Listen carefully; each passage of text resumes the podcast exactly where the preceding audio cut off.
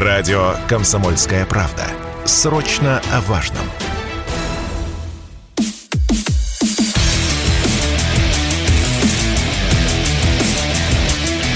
Программа с непримиримой позицией. Утренний Мардан. Всем здравствуйте! В эфире радио «Комсомольская правда». Я Сергей Мардан. Ну, давайте начнем. Те, кто смотрит на Ютубе, напоминаю, лайк, подписывайтесь. Те, кто смотрит телеграм-канале Мардан, ну, те самые продвинутые. Вам особый привет. Так, а, пусть вас не пугает заставка на сегодняшней трансляции в Ютубе. Для тех, кто не видит, для радиослушателей, я проанонсирую, с вашего позволения. Там изображен э, Байден, который поименован победителем ковида. Вы а, не, не переживайте, мы не будем ни про вакцинацию сегодня говорить, вот а, ни про все эти раздражающие факторы, которые нам казались таким существенным, таким разделяющим общество еще. А, там, сколько, пол, ну, пару лет назад, я уже даже забыл, когда пандемия была. Про другую речь. Это, это, про, это про геополитику. Это про геополитику. Это скорее тема будет про Китай, нежели про Америку. Ну, а мы начнем с главной темы, которая занимает сознание всех, даже не знаю кого. Но э, либералов России однозначно, они вчера продолжали праздновать, ой, то есть э, сопереживать, э, находиться в трауре по поводу смерти э, британской королевы. Вчера, наконец, э, ее похоронили. Вот, я даже не предполагал, что это настолько процесс затянется у меня нет объяснения, зачем. Точнее, у меня есть только одна версия, зачем это так долго. Нет, совсем не для того, чтобы э, все успели поскорбеть, совсем не для того, чтобы праздные жители Лондона и призлежащих пригородов могли приехать и, так сказать, прийти прощаться. Это все ерунда. А, во-первых, для того, чтобы э, рекламная индустрия, которая кормится вокруг э, английской королевской семьи, успела подзаработать еще а продажи всевозможных сувениров, символики выросли на порядки за эти дни. И второе соображение. Вот а почему все делают вид, что конспирология это стыдно, а я не знаю. Ну, вы же видели наверняка кадры, как а, в Лондон съезжаются руководители ну, практически всех хоть сколько-нибудь значимых в экономическом а, смысле государств, за исключением. Да, и там есть определенный список, кому отказали в официальном визите. Ну, такие. Ничего себе страны. Я сейчас даже не про Россию говорю. Тут, в общем, мы все могли дружно перекреститься и сказать, слава тебе, Господи, что нам официально отказали, а иначе сколько позоров бы было бы. Вот я пытаюсь... Не, нет, я не сомневаюсь в том, что Путин не поехал бы туда, конечно. Но даже если бы туда отправили премьер-министра, сколько было бы позору. А так, в общем, э, ну, выразили соболезнования первыми, поспешили то ли от радости, то ли я не знаю от чего. Ну и на этом ограничились. Но все остальные-то приехали. Все остальные приехали. По какой причине они приехали? Вот этот вопрос а, не дает мне покоя, признаться вам. А я тут наткнулся на совершенно пошлейшие комментарии а, Льва Шлосберга. Это очень видный э, системный либерал, член Федерального политкомитета партии «Яблоко», председатель Псковского регионального отделения. Ну, практически э, ум, э, совесть и честь не, не, про, не только яблочников, а всех людей а, с постным выражением лица. Вот он такой настоящий, считается. А я процитирую даже, что он тут а, сказал в одном коротком интервью. Сохранившиеся в Европе монархические институты держатся на общественном признании и уважении к ним как к носителям традиций половина человечества, еще раз подчеркиваю, половина человечества оплакивает Елизавету II за государственную мудрость и доброе отношение к людям. А, вот Никита Сергеевич Михалков о покойном государе-императоре Николае Александровиче вот э, с большим проникновением не смог бы сказать. Поклонская не смогла бы выразить свои э, верноподданнические чувства сильнее, чем э, записной, вот классический, вот дистиллированный либерал, демократ, как говорит э, Явлинский, я демократ, извините, пожалуйста. А, вот это говорит демократ о монархии. Монархические институты держатся на общественном признании и уважении к ним как носителям традиции. Это очень важно понимать, а, во-первых, для того, чтобы было ясно, что из себя представляют а, отечественные либералы, они же бывшие демократы, но словечко «демократ» не в ходу, это в начале 90-х, если кто помнит. Вот, вот всякая бывшая партийно-комсомольская сволочь начала именовать себя «я демократ». «Я демократ», как говорил Борис Николаевич Ельцин. «Я демократ», член Политбюро «Демократ». Вот теперь они говорят, что я либерал. Вот эти либералы таким образом обозначают свое отношение. Но а, делается оговорка. Это европейские монархии и британская монархия в этом смысле вообще стоит особняком и, я бы сказал, бы на очевидном возвышении.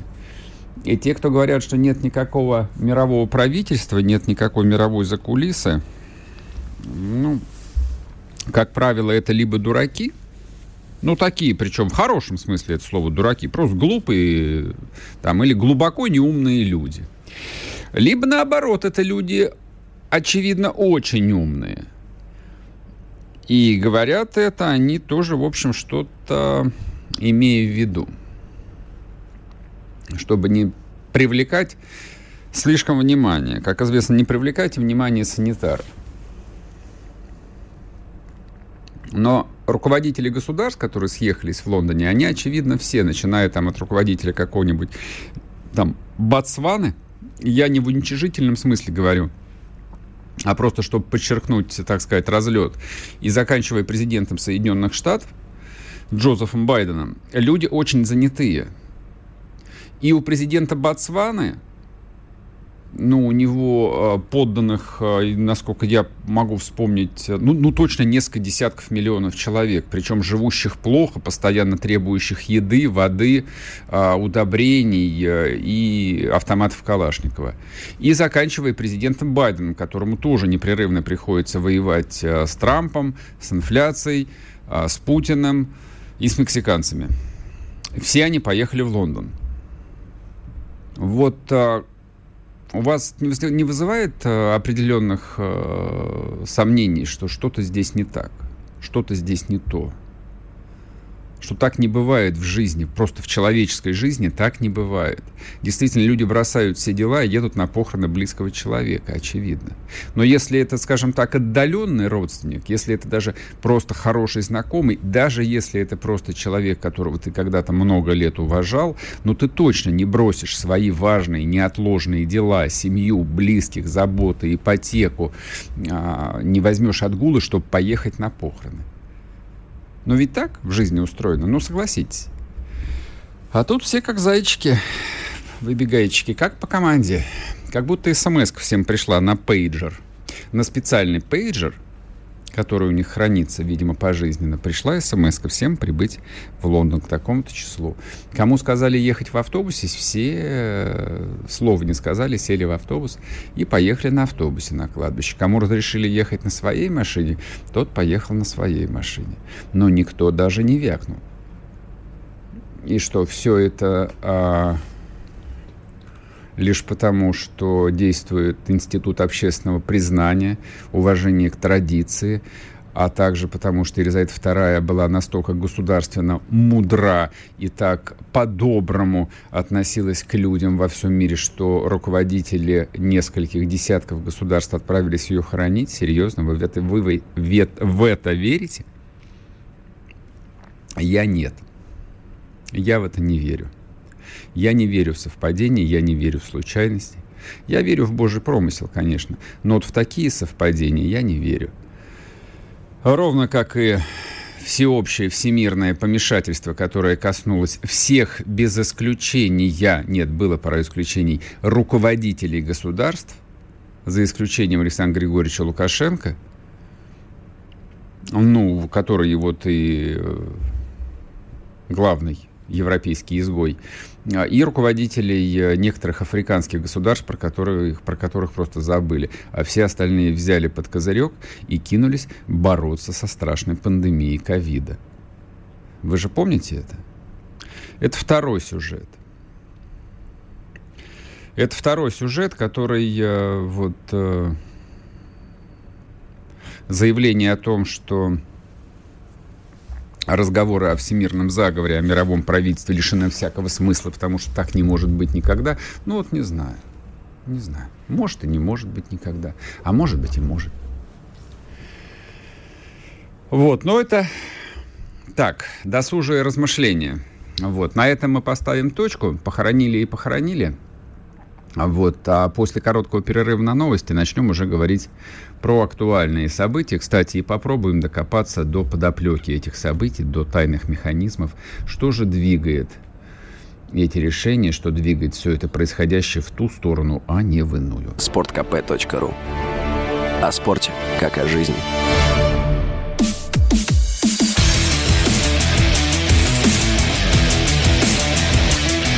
Программа с непримиримой позицией. Утренний Мардан. И снова здравствуйте, и снова в эфире радио «Комсомольская правда». Я Сергей Мардан. Давайте продолжим. По поводу Байдена, коли мы упомянули еще одного видного представителя мирового истеблишмента. Вот вы скажете, а, многие вещи говорят, говорят произносятся по глупости – это то, вот одна из тех историй, в которых я принципиально иду против а, так называемого тренда. Но вот по какому-то совершенно странному недоразумению стало модно, а, ну сколько уже, примерно года полтора назад, смеяться над стариком Байденом. Мол, старый, выжил из ума, Альцгеймер. Ну вот весь этот набор, как это называется по латыни, геронтофобия. Не знаю, когда старость объявляется чем-то стыдным. Это удивительно. Причем я понимаю, если бы там это произносили люди там, 20-25 лет, но это было бы, по крайней мере, объяснимо там плохое воспитание, в конце концов, влияние среды, ну и вообще как бы у них кажется, что впереди целая вечность. Но ведь произносят это люди, ну, мягко говоря, тоже уже не молодые. Но это пример как Навальный, а, которому уже пятый десяток, а он Путина обзывает дедом. Это настолько вот смешно всякий раз, когда я это встречаю, что просто хочется, так смешно хочется, что хочется плакать. Вот то же самое касается и Байдена. Байдену, напомню, ему 79 лет. Я достаточно знаю людей э, в этом возрасте и старше, которые, в общем, а, сохраняют э, фантастическую ясность мышления. И э, в плане вот ясности мышления, ума, мудрости и расчета а, сто процентов дадут фору людям и 30, и 40, и 50, и 60-летним. Любой, кто, у кого такой жизненный опыт есть, он есть не у всех, конечно, но есть согласиться с моими словами. Тем не менее, вот моим коллегам почему-то это кажется забавным, потому им почему-то кажется это объясняющим все. А, ну, в итоге-то мы досмеялись до того, до чего досмеялись сейчас, поэтому давайте вот а, весь этот мусор отметем в сторону и посмотрим а, на довольно важное заявление. Байден в интервью ни с того ни с сего, кажется, ни с того ни с сего, вдруг ляпнул – ковид а, в общем и целом побежден. Вы же видите, продолжает э, американский президент, никто не носит маски, и все в хорошей форме. В общем, одержана победа. Тут э, все аккуратненько начали дебатировать, что же это значит. То есть, по большому счету, борьба с ковидом вот в глобальном уровне была, конечно, а, начата в Штатах. Все смотрели на Америку. Все следили каждый день за выступлениями доктора Фаучи. Кто опять-таки помнит, кто это такой? Извините.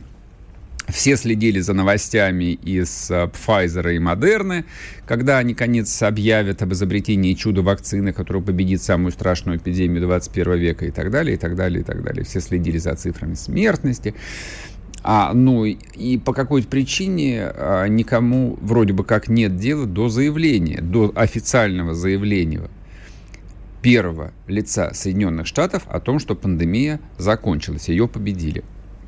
Кому это было адресовано прежде всего?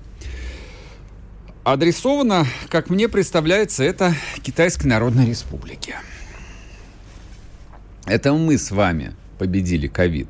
Ну, точнее, Россия про ковид просто забыла традиционно. Ну, в России вообще все так устроено. То есть у нас принимаются какие-нибудь программы стратегического развития, каждой э, советской семье по квартире, продовольственная программа, догоним и перегоним Португалию, там еще какую-нибудь. Потом проходит пару лет, и про эту программу просто забывают. Нет, не по, не по злому умыслу. Про нее действительно забывают те, кто ее писали, те, кто ее озвучивали, те, кто про нее рассказывали, те, кто ее должен осуществлять, любую программу, в любой абсолютной области, в политике, в оборонной промышленности, в науке, в образовании, в социальной жизни, про это забывают. Так устроены мозги у русского человека. Мы и про ковид также забыли. Поистерили годик с небольшим, всех укололи, провели кампанию безуспешно по продвижению спутника Ви во всем мире. Не удалось продвинуть. Пиндосы проклятые нам а, не дали. Но до последнего времени пытался о себе напоминать а, академик Гинзбург, но тоже успеха не достиг ну только совсем там самые лояльные или самые ленивые журналисты в новостях про него упоминали. Про то, что он там изобрел очередные э, капли по борьбе с ковидом через э, вот впрыскивание в нос. Все. Но во всем остальном мире, а, где, ну, вообще-то в результате вот этой борьбы с ковидом до последнего живого человека бушует э, инфляция двухзначная. То есть Европа да и Америка, по большому счету, загнали себя в чудовищный экономический кризис в результате вот этой вот самой борьбы с ковидом. И, казалось бы, объявление о том, что его победили, должно было бы вызвать фантастический ажиотаж, ну, какую-то большую радость, что все было не напрасно. То есть вот мы сейчас страдаем, должны были бы сказать немцы или французы, или американцы те же – нам сейчас плохо, инфляция где-то 10, где-то 15 процентов, дикие цены. Но это все потому, что мы боролись со страшной болезнью, мы спасали людей, и мы спасли десятки, сотни миллионов людей. Но нет, никому нет дела. Есть дело только китайцам. Потому что китайцы тоже удивительным образом, в отличие от всего остального мира, с ковидом продолжают бороться до сегодняшнего дня. Они по-прежнему закрывают на карантин гигантские территории, в которых живут а, ну, не просто десятки миллионов людей, а в какой-нибудь там шанхайской агломерации живет там, по-моему, 170 миллионов людей. И ничего, если вдруг находят двух-трех э, людей с подтвержденным ковидом, они просто все это закрывают на карантин. Не потому, что они коммунисты, как сказал тут на днях Сталинки Сильвио Берлускони –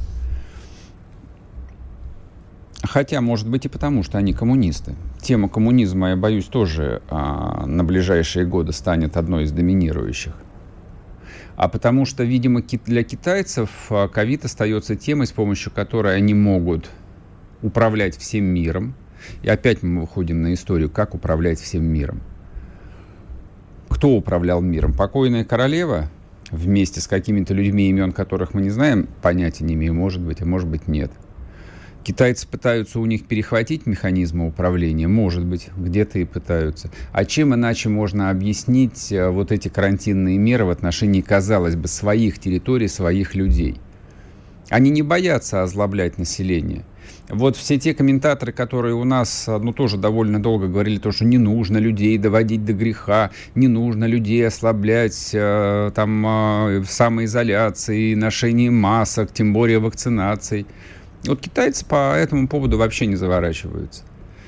Опять-таки не потому, что китайцы отличаются от русских, а потому что м- степень покорности населения а, намного выше, чем а, могут себе представить а, ну, экзальтированные политические комментаторы.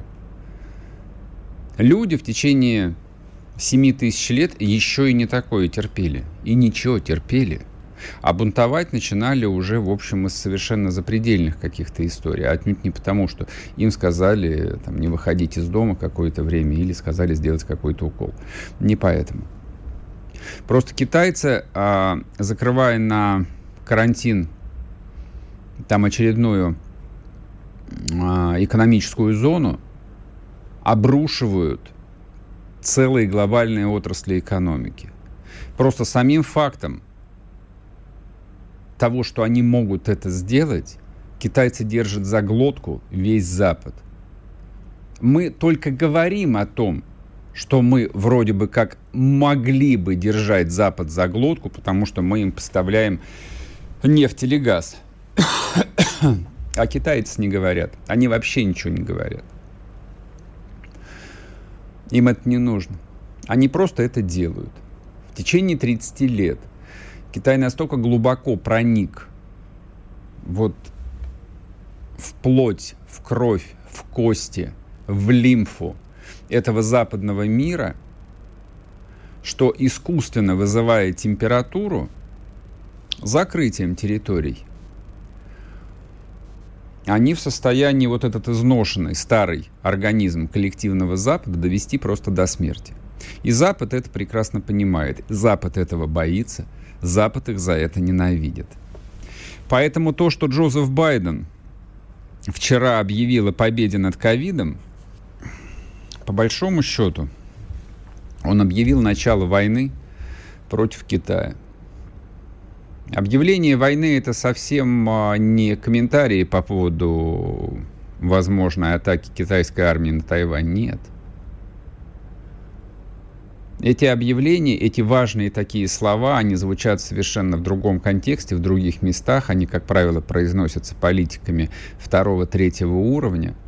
Но это очень важные сигналы, и было бы неплохо их э, слышать, ну, по крайней мере, не нам, мы что, от нас а, мало чего зависит. Ну, я надеюсь, что наши начальники это слышат.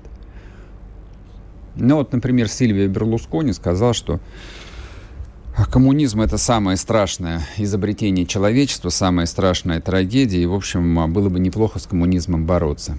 Что это означает в переводе на русский язык? с итальянского политического. Это значит, что Запад готовится к смертельной схватке – с Китайской Народной Республикой. Ну, а мы по факту союзники китайцев. Вот про что идет разговор. Радио «Комсомольская правда». Мы быстрее телеграм-каналов.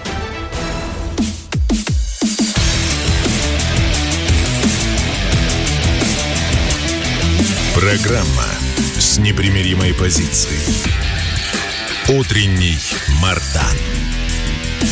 И снова здравствуйте, и снова в эфире радио «Комсомольская правда». Я Сергей Мордан. А замечательную инициативу придумала партия а, «Справедливая Россия в за правду». Ну, она не в за правду, она за правду. Это партия Миронова и Прилепина. Там кто-то есть еще, но я их запомнить не могу. Короче, СРЗП.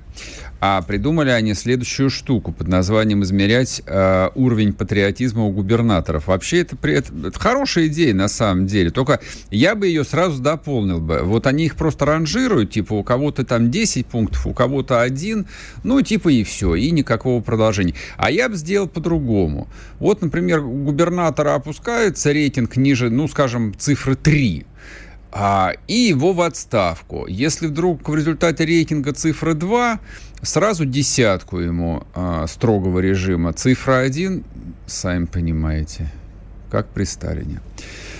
Ну ладно, это все шутки, а на самом деле вещь такая опасненькая. Вдруг какие-то совершенно неуполномоченные начальством люди решили рассуждать про целых губернаторов, а их не так много, всего 83 человека на всю Россию прекрасную.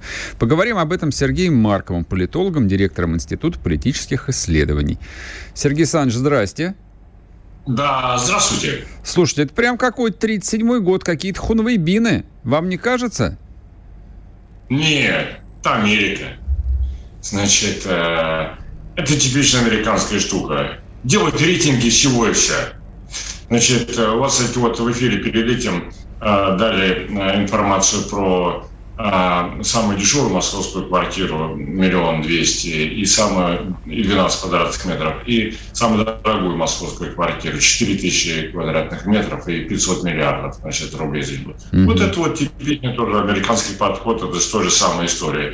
А, рейтингов чем больше, тем лучше. Они дают возможность ориентироваться людям в обществе в нашем очень сложном, сложном обществе. А, и, конечно, требует неких ресурсов, должны быть грамотные эти рейтинги делать, должны быть определенная методология, так сказать, люди должны изложить на основании чего они делают эти рейтинги. Не так, чтобы сели втроем, а, значит, выпили и вот написали списочек а, рейтинга губернаторов, как им кажется. Не-не-не, должна быть методология, параметры, так сказать, по которым считается патриотизм. Должны быть а, а, методы измерения этих параметров, чтобы были объективные какие-то факторы. Ну, это всегда можно практически найти. Это очень грамотно, это называется самосознание общества в широком смысле этого слова, mm-hmm. которое пытается осознать, вот как оно, так сказать, э, к тем или иным подходам, под, э, вопросам подходит. Нужно делать, нужно делать рейтинг и патриотизма, Нужно делать, делать рейтинг открытости губернатора. Нужно делать рейтинг спортивности, я считаю, ориентированности на здоровый образ жизни губернатора. Очень-очень важно в современном мире. Нужно делать рейтинг отношений губернаторов к образованию. А, а, нужно делать рейтинг отношений губернаторов а, к туризму, так чтобы привлекать э, туристов в их регион. Это все правильное, очень хорошее дело. Другое дело, что сейчас в нашем обществе есть огромный запрос именно на патриотизм со стороны органов власти, со стороны начальника всех. Все говорят, ну как, у нас сейчас серьезный конфликт с Западом, да, а, а многие, как, как нам кажется, говорят они, они хотели бы, вот э, на слова хвалят президента, но ждут и не дождутся, когда же они смогут его предать. А, вот поэтому общество из всех этих рейтингов, совершенно правильных и нужных, а оно делает прежде всего запрос вот на рейтинг этого патриотизма. Это, кстати, неплохая вещь. Можно сделать рейтинг и патриотизма, между прочим, не только у губернатора, но и патриотизма регионов.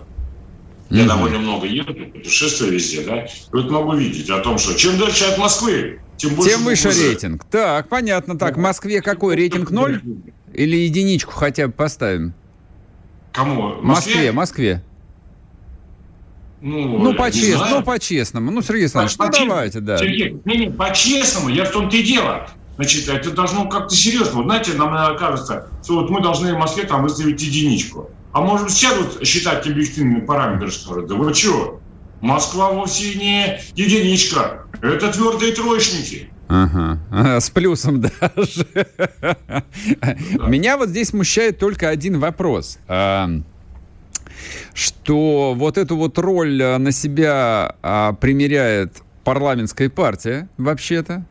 Вот, а, то есть для российской практики, ну, это довольно выглядит э, сомнительно. То есть, с одной стороны, они являются частью системы, а некоторые из их губернаторов, э, в смысле, некоторые из их однопартийцев тоже являются губернаторами, то есть им тоже дали вот какими-то регионами порулить. И вот эти вот люди, которые являются плотью от плоти вот всего вот это, вот вдруг вот себя отстраивают в сторону, надевают белую тогу моральных авторитетов и говорят, а теперь мы сейчас вас всех оценим, и посмотрим, кто что стоит. Но это, в общем, ну вот просто я смотрю там на русскую культурную традицию, кроме всеобщей ненависти, это вызвать не может ничего. Причем даже со стороны тех, кто, в принципе, с ними согласен. Типа, вы кто такие вообще? Ну, а, вы знаете, э, конечно, есть у нас такое. Чуть что, кто что-то начинает с инициативой выступать. А да, ты, да. такие? Ты что, самый умный, что ли? Ты, мразь, да. С инициативами выступать вообще. Угу. Но э, да неправильно это, так сказать. Мы должны, наоборот, поддерживать любые инициативы. Вот я всегда поддерживаю. Если есть какая-то инициативные люди, что хотят делать, если нет явных недостатков у них, то надо делать. Ну, у них там, вот вы говорите, справедливый Россия губернатор. Вам секрет. У них не очень много губернаторов, да? Поэтому они вполне могут здесь сделать э, объективные параметры. У нас mm-hmm. даже кто губернаторы победят а, от оппозиционной партии, а они сразу вступают в Единую Россию почти. Ну да. Значит, а, поэтому а, а, здесь, мне кажется, политические партии «Справедливая Россия» вот один из примеров таких хороших является. Они пытаются заместить то, что не делает органы власти – а должны делать органы власти. Это сама э, система должна бы делать. Mm-hmm. Я думаю, что, может быть, общественные палаты, прежде всего, должны этим заниматься. Да? Ну, какие-то другие структуры, связанные с органами власти. Мерить и патриотизм, и вот другие параметры, там, типа открытости здорового образа жизни, открытости к образованию, тоже должны а, все это мерить. А здесь мы видим, что «Справедливая Россия», она как бы ну, по инициативе других оказывается. Вот они, а, Захар Прилепин, как вы знаете, создали они группу «ГРАД». Стали сделать список людей, которые в области культуры получают деньги от государства. И на эти государственные деньги а хают и хают э, народ и государство и э, общественные ценности, разделяемые большинством. Ну, это неправильно. Вот мне рассказали, что вчера э, Вахтангова значит, там э, песню исполняли э, Вокруг... фашисты украинцы. Вакарчука, да, да, да. Получается что? Государство денежки дает российское театру Вахтангова, он эту песенку исполняет и отчисляет роялти за исполнение тому фашисту Вакарчуку. А Вакарчук хорошо известно, он из своего вот этого как бы, большого музыкального бизнеса большую часть дает фашистским батальонам, так сказать, на пытки, на убийства там, э, и ВСУ. Получается, на эти денежки э, из российского бюджета убивают наших ребят, что ли? убивают этих людей на Сергей Александрович, ну, я, вас, я вам отвечу сразу. Вот хорошо, что вы вспомнили про театр Вахтангова. А, ну, вообще вопросов а, Кириллу Игоревичу Кроку, директору театра Вахтангова, вообще немало вопросов-то. У него там и э, Римас Туминас э, много лет служил, и я боюсь, что до сих пор ему каким-то образом э, роялти за поставленные спектакли переводят. И ничего, человек не очнулся, не пришел в себя. Вакарчук у него в спектаклях играет. Вот тут у меня возникает вопрос. Здесь не общественная организация – Здесь вообще, по идее, у взрослых людей должен срабатывать, а, здравый смысл, и, б, хоть какой-нибудь жизненный опыт. Тот же директор театра Вахтангова человек в прошлом советский. Он помнит, как было. Комсомольский значок на груди носил. Все забывают, ничего не работает, ничего не боятся.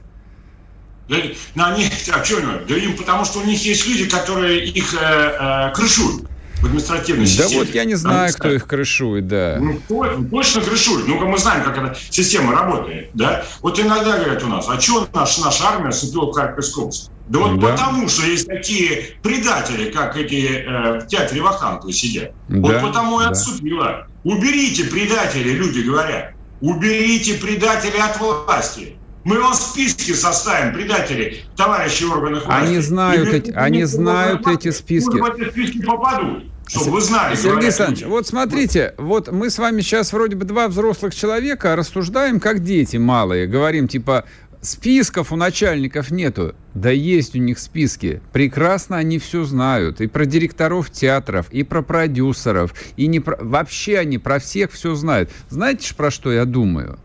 Что они а, думают так же. Я думаю, что они просто в глубине души согласны с этими вот директорами театра Вахтангова и со всеми остальными. Вот в чем проблема. И списки здесь не решение, ничего. 30 секунд у вас.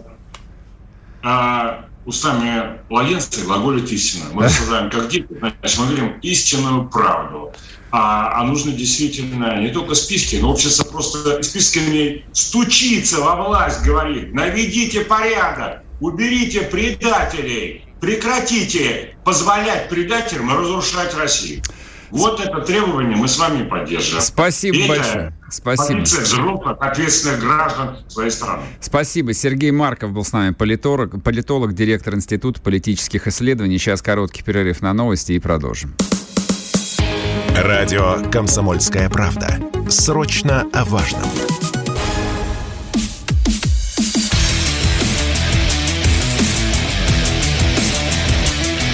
Программа с непримиримой позицией. Утренний Мардан. И снова здравствуйте, и снова в эфире радио «Комсомольская правда». Я Сергей Мордан. А вы пишете, почему Мордан не говорит про самую важную тему сегодняшнего дня, про референдумы в Луганской Народной Республике и в Донецкой Народной Республике. Я вам сразу отвечу. Потому что я не верю в то, что они будут проведены. Нормально? Поняли, почему я не начал с этого? Не хотел вам настроение портить в 8 утра, решил отложить до 8.47 по Москве. Вот и вся логика.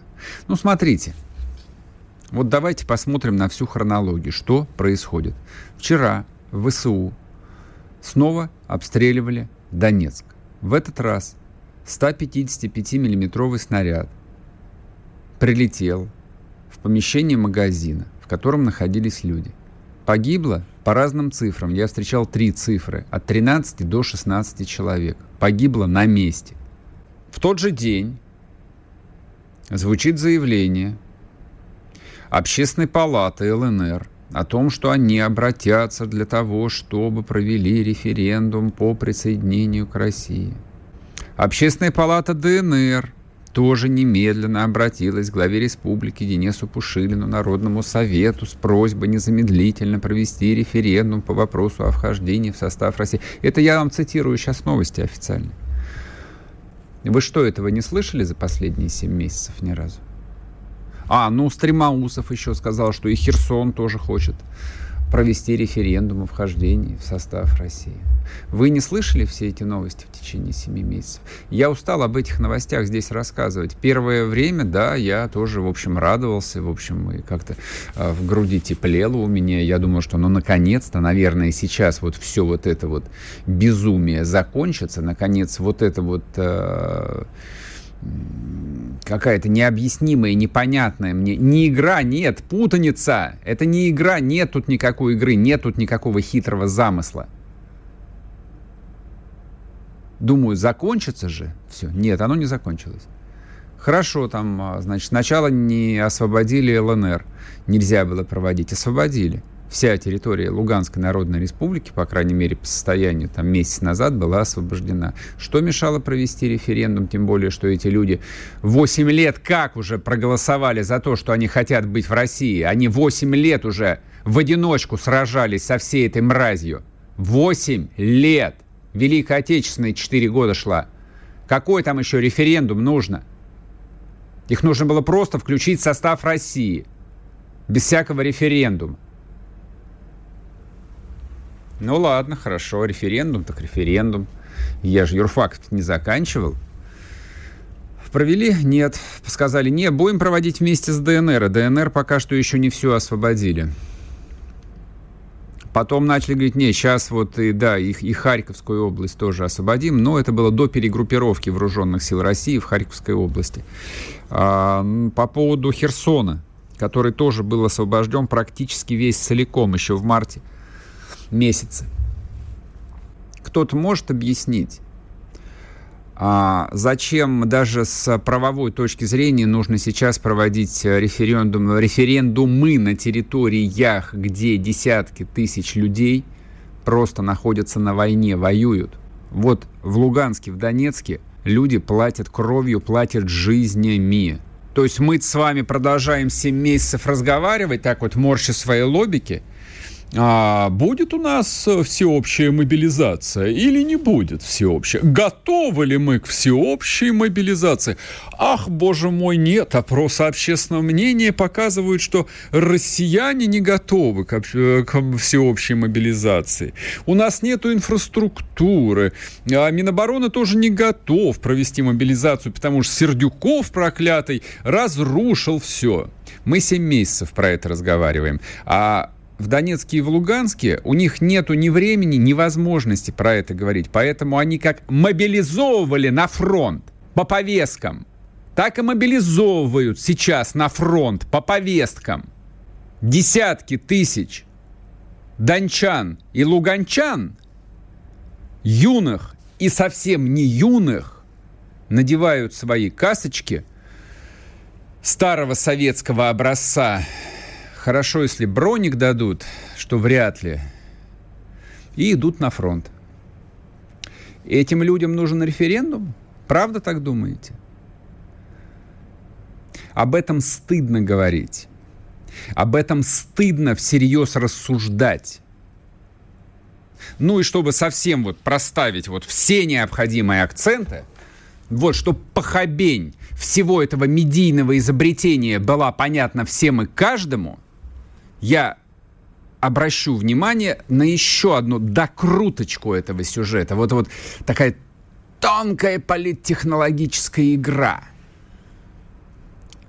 И после вот всех этих запросов общественных палат выходит э, депутат Государственной Думы у Виктор Петрович Водолацкий и говорит, обязательно референдумы пройдут э, до конца осени. Знаете, кто такой депутат Водолацкий? Он как-то звучал уже в этом эфире. Это профессиональный казак. Да, есть такая профессия. Быть донским казаком. Неважно, кем ты был при советской власти. Понятно, что членом ЛКСМ, кандидатом в члены КПСС. Понятно, что в 30 лет получил диплом техникума ростовского. Но главное, что с начала 90-х ты записался в казаки, а потом ты записался в атаманы казачьи. А в нашей Государственной Думе достаточно много а, таких вот экзотических персонажей. Не сказать, что очень много, то есть это в первых созывах таких было абсолютное большинство. Сейчас все же проредили народ, ну, более-менее там с понятными биографиями, по крайней мере. Но, в общем, есть кому поручить такое тонкое дело – как э, заявление о том, что обязательно будут проведены референдумы на территории ЛНР. Вот такие, как депутат Водолацкий Виктор Петрович. Ну, кому мало, я не буду там всю его биографию озвучивать. Э, найдете в интернете. А когда найдете, задайте, задайте себе вопрос. Вот это серьезно? Это весомо? Это значимо. Это вообще стоит того, чтобы мы об этом говорили. А если вы сопоставите это с исходным, простите меня за вот такую метафору, контекстом, под названием «Артиллерийский удар по Донецку», в котором погибло то ли 13, то ли 16 человек, Вдумайтесь просто в адский смысл фразы «то ли 13, то ли 16 человек от одного снаряда погибло». Вот это то, о чем мы должны разговаривать. Опять разговаривать. О чем тут разговаривать? Мне кажется, ни о чем.